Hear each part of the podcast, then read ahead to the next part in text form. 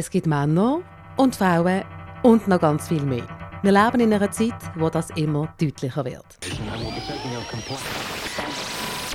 Laurel Hubbard, die Gewichtsheberin, ist offiziell die erste Transgender-Frau an Olympischen Spielen. Der neuseeländische Verband hat sie gestern nominiert. Eine Transfrau, die an den Olympischen Spielen in Tokio an den Start ist. Deutschland, wo im Pass eine dritte Möglichkeit eingeführt hat. Wer sich nicht als Frau oder Mann verortet, kann im Pass SD wie divers angeben. Das ist jetzt durch das Bundesverfassungsgericht erstmals bestätigt worden, dass die Binarität Rechte Einzelner verletzt, was nicht sein darf, weil auch Einzelne, und wenn es nur ganz wenige sind, deren Rechte sind genauso zu respektieren. Und das ist jetzt hiermit äh, bestätigt worden. Oder nehmen wir Argentinien. Seit kurzem bietet Argentinien als erstes südamerikanisches Land geschlechtsneutrale Pässe an. Für Menschen, die sich weder männlich noch weiblich definieren.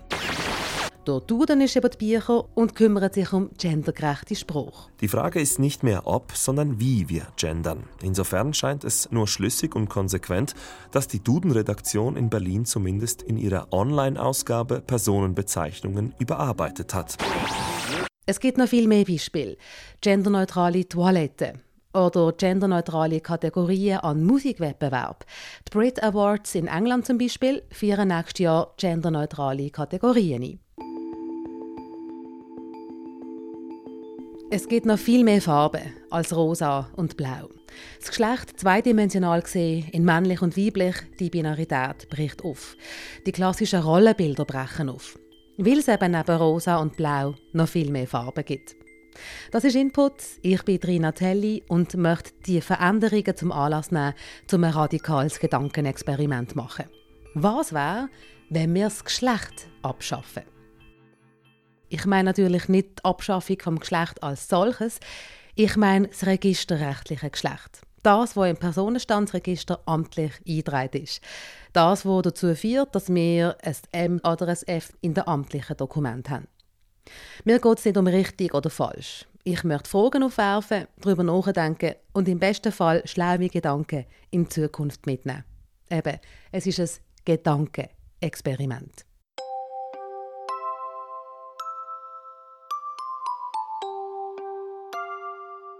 Anfangen möchte ich mit einer ganz einfachen Frage, ganz am Anfang von meinem Leben.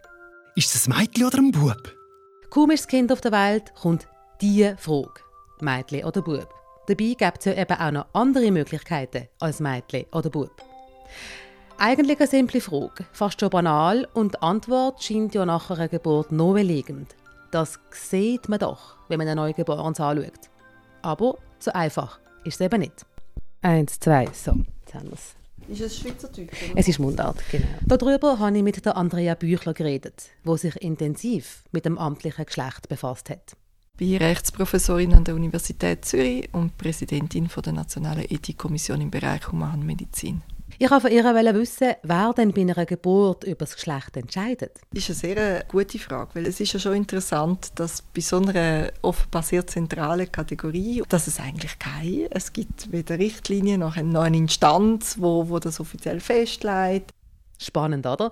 Einerseits ist das Geschlecht bei uns in der Gesellschaft total verankert und zentral. Das Geschlecht gibt Rollenbilder vor, immer noch.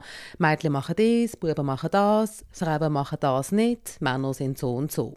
Andererseits, wer bestimmt, was wir sind, welches Geschlecht wir haben? Klar, das machen bei der Geburt Fachleute. Aber wisst ihr, wie das bei eurer Geburt genau war? Ah, nein, nein, Merli Larinia. Hallo. ich wollte es genau wissen und habe meinen Eltern angerufen. Lasst euch nicht verwirren vom Sprachenmischmasch, ist bei Einwandererfamilien völlig normal. Bei meiner Geburt hat der Arzt gesagt, es ist ein Mädchen. In den meisten Fällen lenkt allwe ein Blick vom Arzt oder der Hebamme. Da haben sie offensichtlich eine Praxis, aber nicht äh, eine ganz bestimmte und verbindliche Richtlinie existieren dafür nicht. Oft lenkt allwe ein Blick, zum sagen, ob es ein Bub oder ein Mädchen ist. Aber was, wenn es nicht eindeutig ist? So kommt es eben auch, dass dann ähm, meistens eine interdisziplinär zusammengesetzte Gruppe von Ärzten und Ärztinnen das festlegen, wenn es uneindeutig ist, möglicherweise mit nach wie vor mit den Eltern von dem neugeborenen Kind besprechen, was, was man machen soll bis hin zu, zum Vorschlag, entsprechende Eingriffe vorzunehmen, die wirklich sehr, sehr problematisch sind. Und unseres Erachtens, da spreche ich jetzt auch wieder von einer Stellungnahme von der Nationalen Ethikkommission im Bereich Humanmedizin auch nicht zulässig sollte sein.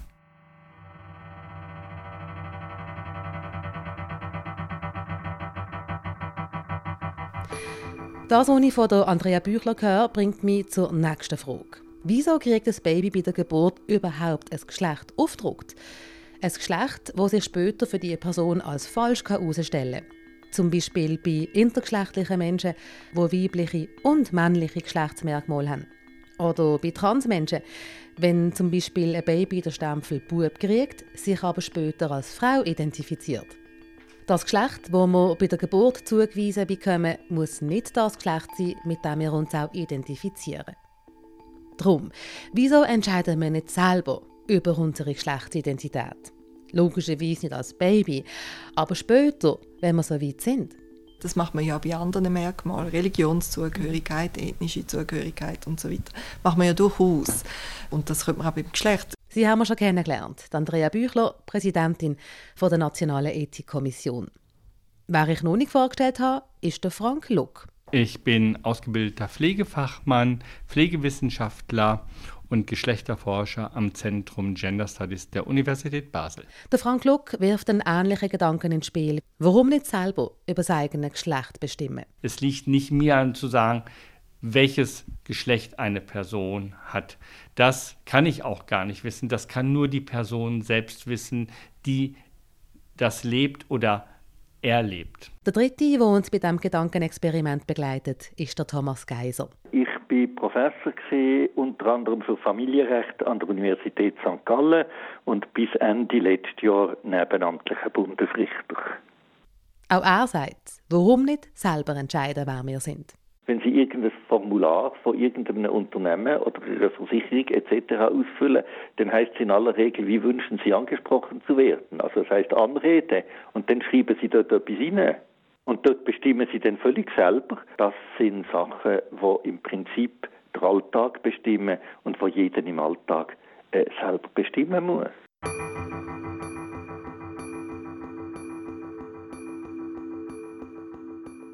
Es ist gar nicht so einfach zu sagen, wie viele Menschen in der Schweiz sich nicht binär verorten.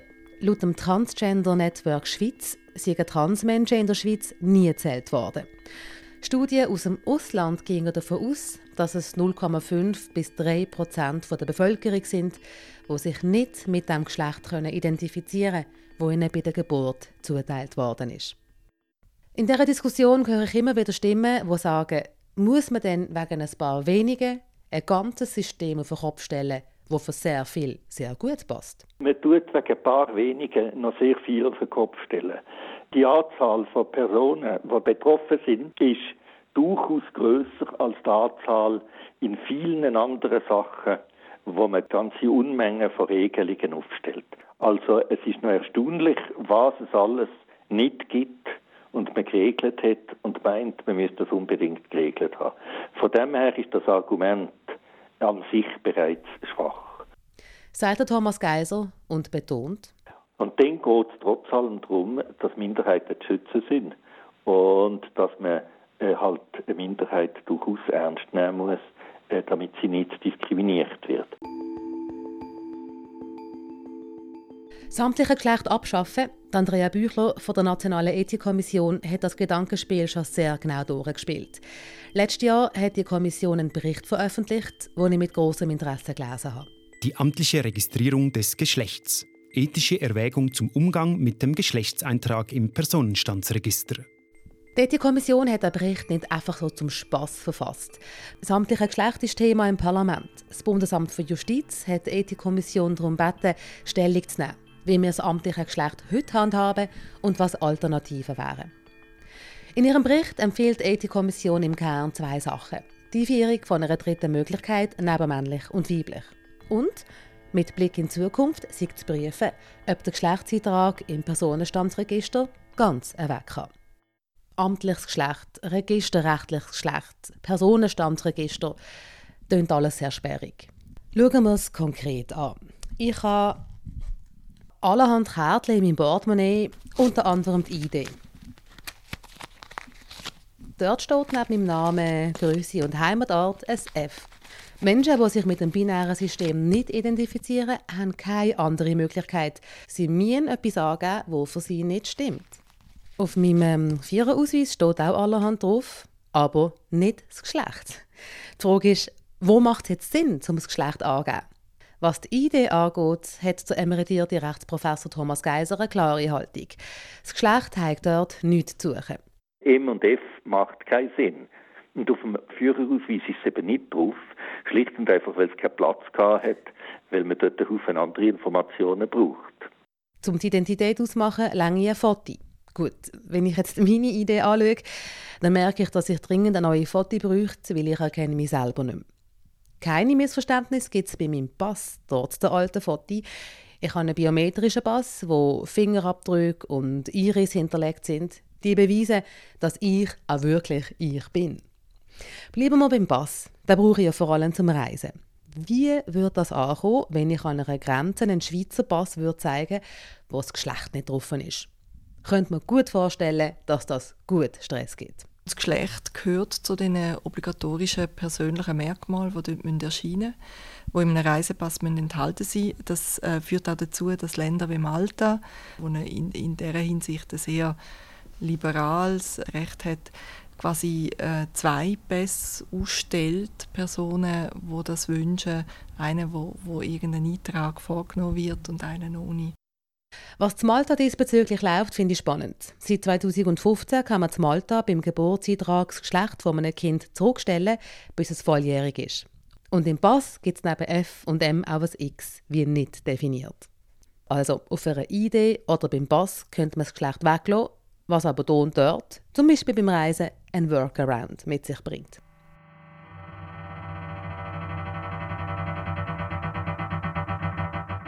Dann gibt es aber sehr wohl Bereiche, wo es extrem Sinn macht, dass man das Geschlecht klar benennen. Wenn man an Strafvollzug denkt, getrennte Geschlechter, getrennte Strafvollzug zum Schutz auch von entsprechenden Personen, wenn man jetzt aber, aber auch überlegt, in Forschungsprojekten, äh, wo das Geschlecht wichtig ist, um überhaupt können Diskriminierungsmechanismen aufdecken und dort sind die Geschlechtsangaben deswegen wichtig, weil man ja etwas können aussagen ob Männer und Frauen unterschiedliche Löhne haben, ob Frauen weniger verdienen als Männer. Dort beziehen sie sich auf das Geschlecht. Oder wenn sie wollen, die Wirkungsmechanismen von Medikamenten äh, geschlechterspezifisch analysieren, wenn sie wollen wissen ob, auf, ob bei Frauen ein Medikament in einer entsprechenden Dosierung gleich wirksam ist wie bei Männern oder ob die Dosierung eine andere müsste sein. Also Sie sehen, dort spielt das Geschlecht ja wirklich eine wichtige Rolle. Es kann also sinnvoll sein, zum zwischen den Geschlechtern unterscheiden, zum Schutz oder zum diskriminierende Strukturen erkennen, etwa Lohnungleichheit zwischen Männern und Frauen oder in der Medizin, dort ist es essentiell, zum genau anzuschauen. Lange war in der Medizin der männliche Körper die Norm. Was zum Beispiel dazu führt, dass man Herzinfarkt bei Frauen oft nicht erkennt, weil Frauen andere Symptome haben. Die Deutsche Herzstiftung schreibt, dass Frauen nach einem Herzinfarkt schlechtere Chancen haben, um wieder gesund zu werden. In der Medizin haben aber nicht nur Männer und Frauen ihre eigenen Bedürfnisse, sondern auch Menschen, die sich weder als Frau noch als Mann identifizieren. Gender und Medizin, das ist das Gebiet von Frank Luck von der Uni Basel. Was ist mit Transmenschen oder intergeschlechtlichen Menschen in der Medizin? Da zeigen hm, aktuelle Unterlagen, dass es einfach Handlungsbedarf gibt, dass immer auch noch ausgegangen wird von einem binären Geschlechtssystem und dass es nicht durchgängig für alle Bereiche der Gesundheitsversorgung bei uns in der Schweiz selbstverständlich ist, auch zu überlegen, was könnte das für inter-, transgeschlechtliche oder Menschen, die auch mit diesen Kategorisierungen äh, nichts anfangen können oder sich nicht zugehörig fühlen, wie die eigentlich einen fairen und gleichberechtigten Zugang erhalten können. Wir reden hier von etwas Essentiellem, Zugang zur Medizin. Und da spielt das Geschlecht eine Rolle. Nicht nur für Männer und Frauen, sondern für alle Geschlechter. Gehen wir einen Gedanken weiter. M und F. Zwei kleingedruckte Buchstaben, die einen großen Unterschied machen können, zum Beispiel im Gesetz. Im Prinzip wäre es ja mega einfach. So verschieden wir alle ja sind, Alter, Herkunft, Geschlecht, Religion, so verschieden wir auch sind, vor dem Gesetz sind wir alle gleich. Aus der Bundesverfassung der Schweizerischen Eidgenossenschaft, Artikel 8, alle Menschen sind vor dem Gesetz gleich.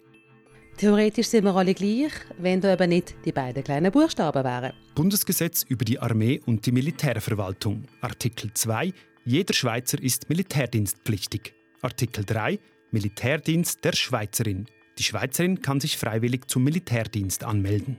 Männer müssen ins Militär, Frauen nicht. So weit, so bekannt. Es gibt noch mehr Stellen, wo das Gesetz einen Unterschied macht zwischen Mann und Frau. Frauen arbeiten bekanntlich bis 64, Männer bis 65. Wir sind nicht gleich, auch wenn die Verfassung etwas anderes verspricht, sagt der emeritierte Rechtsprofessor und frühere Bundesrichter im Nebenamt, der Thomas Geiser. Das ist aber klarerweise eigentlich verfassungsmäßig auch nicht gerechtfertigt. Weil sich das auch in keiner Weise begründen lässt, beides nicht aufgrund von irgendwelchen biologischen Eigenschaften.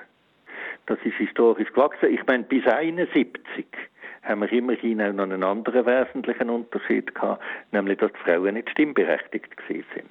Es gibt also Stellen im Gesetz, die einen Unterschied machen. Was, wenn M und F wegfallen? Wer geht denn ins Militär? Wie läuft das mit der AHV oder der Witwe- und Witwerrente? Da gibt es häufig Möglichkeit, sich zu überlegen, um was es eigentlich genau geht. Beim Sozialversicherungsrecht geht es häufig darum, sicherzustellen, dass die Person, die überwiegend unbezahlte Arbeit geleistet hat, Kinderbetreuung und so nachher im Alter abgesichert ist. Auch das kann man sagen, ohne auf Geschlechter zu rekurrieren.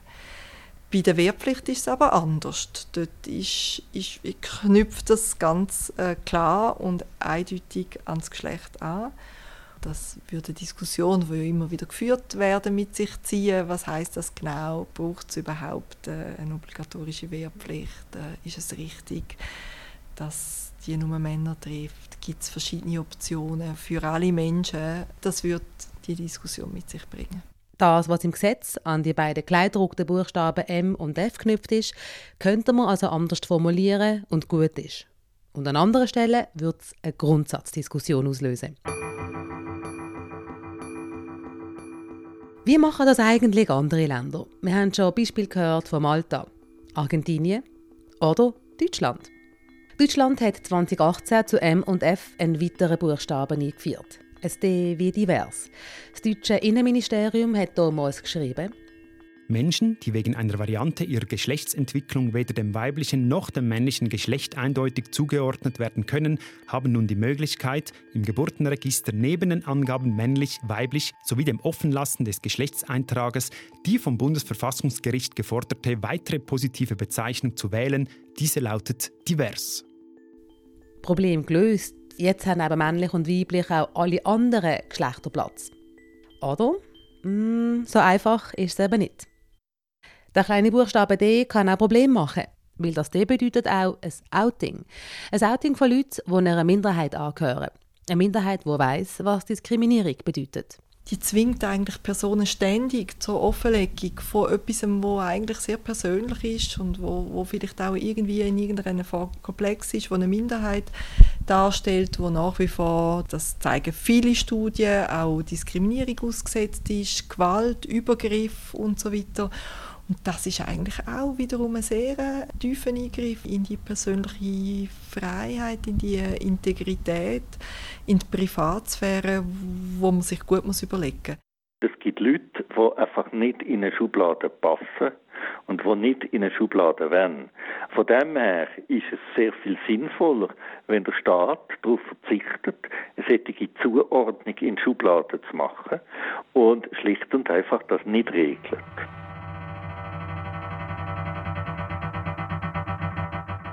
Vor lauter Buchstaben kann fast rümmelig werden. Und darum schauen wir doch an, wo wir in der Schweiz genau stehen diesbezüglich.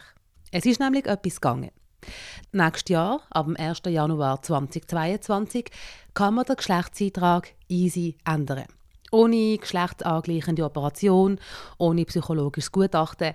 Wer 16 ist und 75 Stutz anlegt, kann sagen, ich möchte mein F in ein M ändern lassen oder umgekehrt.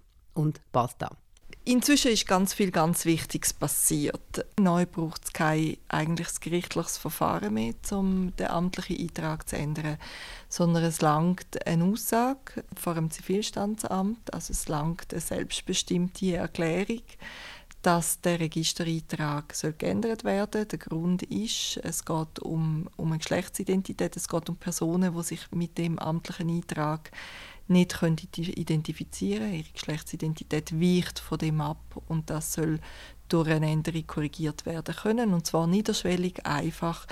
Das ist inzwischen umgesetzt und das ist, glaube ich, ein großer Schritt. Ein großer Schritt und gleich nimmt er nicht alle mit, sagt Andrea Büchler. Es ist immer noch ein binäres System. Unser Personenstandsregister kennt Männer und Frauen, wie das weibliche und das männliche Geschlecht nichts dazwischen, nichts darüber hinaus.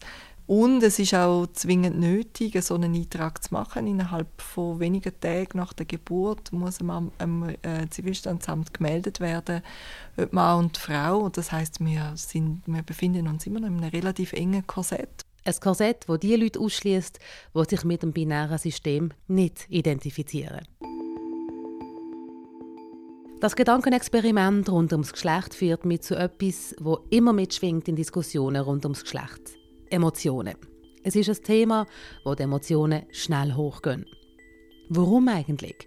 Habe ich vom Genderforscher Frank Luck wissen. Er sagt, dass sich jede Veränderung als Zumutung anfühlen kann.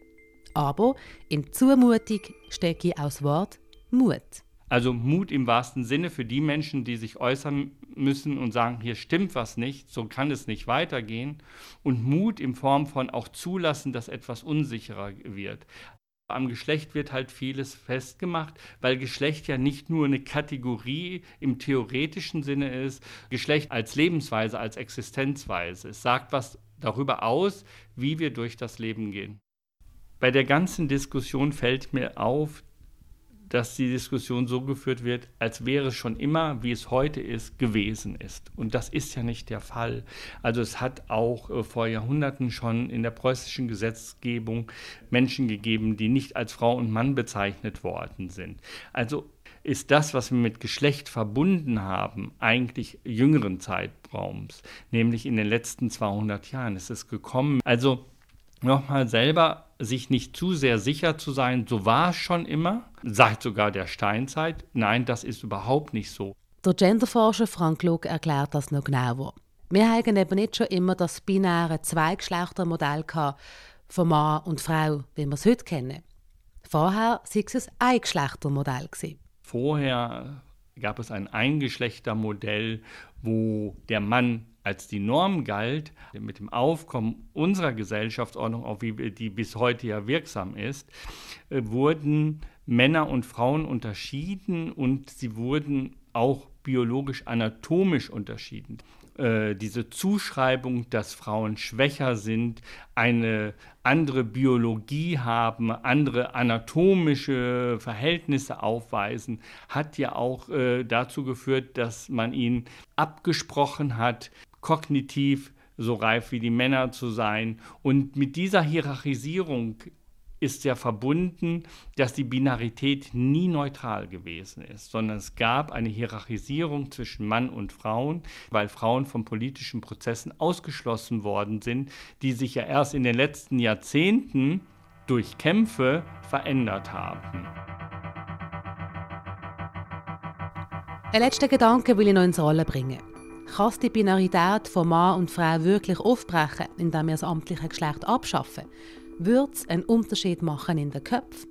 Nicht sofort, nicht von heute auf morgen und, und auch nicht radikal, aber das wäre ein Element in einer Wechselwirkung. Es gibt viele andere, andere, zu denen gehören auch die ganze Strukturierung von unserer Gesellschaft. dazu gehört auch, dass Frauen heute mit einem größeren Selbstverständnis traditionell männliche Funktionen übernehmen und umgekehrt, dass Männer Kinderbetreuungsarbeit in viel größerem Umfang leisten als noch vor einem Jahrzehnt und so weiter. Das gehört alles dazu, zu dem Aufbrechen von der Binarität, von weniger Stereotypen, Zuweisungen. Das gehört alles dazu und ich glaube, das wäre ein Element, wahrscheinlich ein relativ großes, weil wir da von der normativen Ordnung reden Aber es ist einfach eins. Wie gesagt, das heißt äh, nicht, die Abschaffung vom registerrechtlichen Geschlecht bedeutet nicht auch gerade sofort die Überwindung von einer Binarität von der Geschlechterordnung. Aber es wäre wohl ein Element. Wenn Sie sich vorstellen, dass vor, ja, ich glaube, etwa 30 Jahren wäre für meinen Begriff noch praktisch unvorstellbar gewesen, schon nur ein Partnerschaftsgesetz. Und dass wir jetzt immerhin bei der Ehe für alle sind, äh, und zwar mit einer guten Mehrheit in der Bevölkerung. Äh, das ist doch äh, wirklich äh, Entwicklung, die enorm ist und die auch weitergehen wird. Und von dem her wird die Binarität, die Vorstellung von der Binarität wird abnehmen und dass hier die, die binäre Vorstellung eben doch äh, langsam zurückgeht.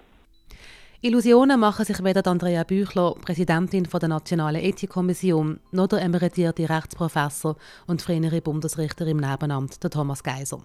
Aber es kann ein Schritt sein in eine weniger binäre Welt. Es ist sehr eine verkopfte Sache, so ein Gedankenspiel. Gleichzeitig ist das Thema emotional so aufgeladen. Es ist aufgeladen, weil es uns eben alle betrifft. Die, die einer Minderheit angehören, aber auch die, die einer Mehrheit angehören. Und weil ein so Gedankenexperiment zu emotional aufgeladenen Themen anstrengend können sein möchte ich den Input mit einem Gedanken vom Genderforscher Frank Luck beenden. Es braucht eine Fehlerfreundlichkeit in der Gesellschaft. Also es braucht eine Zugewandtheit und der Weg, den können wir nur gemeinsam gehen. Und was herauskommt, steht noch nicht fest. Weg mit dem Geschlecht. Mir nimmt Wunder, was ihr denkt. Meldet euch, so wie das Effi gemacht hat. Effi sagt, wir sollten selber über unser Geschlecht entscheiden, sobald wir so weit sind und das wann. Und sie hat eine kleine Anekdote dazu. Meine Tochter, die haben im Kindergarten so Klassenfotos gemacht, wie man es halt immer macht. Und sie haben neben einem Klassenfoto, wo die ganze Klasse drauf ist, auch Klassenfotos gemacht, wo Buben und Mädchen getrennt waren. Als ich das gesehen habe, bin ich schockiert. Ich habe gefunden, hey, nein, es geht gar nicht im Jahr 2021 Klassenfotos nach Geschlechtertrend zu machen. Und ich habe das so blöd gefunden, weil das ist so eine zufällige Gruppeneinteilung. Und was ist mit den Kindern, die jetzt sich nicht können oder nicht wollen, einem eindeutigen Geschlecht zuordnen, wie fühlen die sich echt in dieser Situation, wo das Klassenfoto aufgenommen wird? Falls ihr wie Effi eure Gedanken teilen wollt, einfach ein Mail an input.srf3.ch schicken und statt schreiben könnt ihr natürlich auch eine Spruchnachricht anhängen. Ich bin Rina Telli, sage merci fürs Zuhören und bevor ich mich ganz weg mache, hier einen Ausblick auf den nächsten Input. Kommende Woche tun wir das Grübelmonster zusammen. Ihr kennt es vielleicht, wenn man zur Nacht einfach nur schlafen will, aber sich die eigenen Gedanken zu einem bösen Grübelmonster verwandeln, wo einem zerfleischt. Zu oben im Bett. Meine Gedanken kreisen und kreisen und kreisen in einer Spirale, die immer schneller abdreht, bis ich ganz unten ankomme.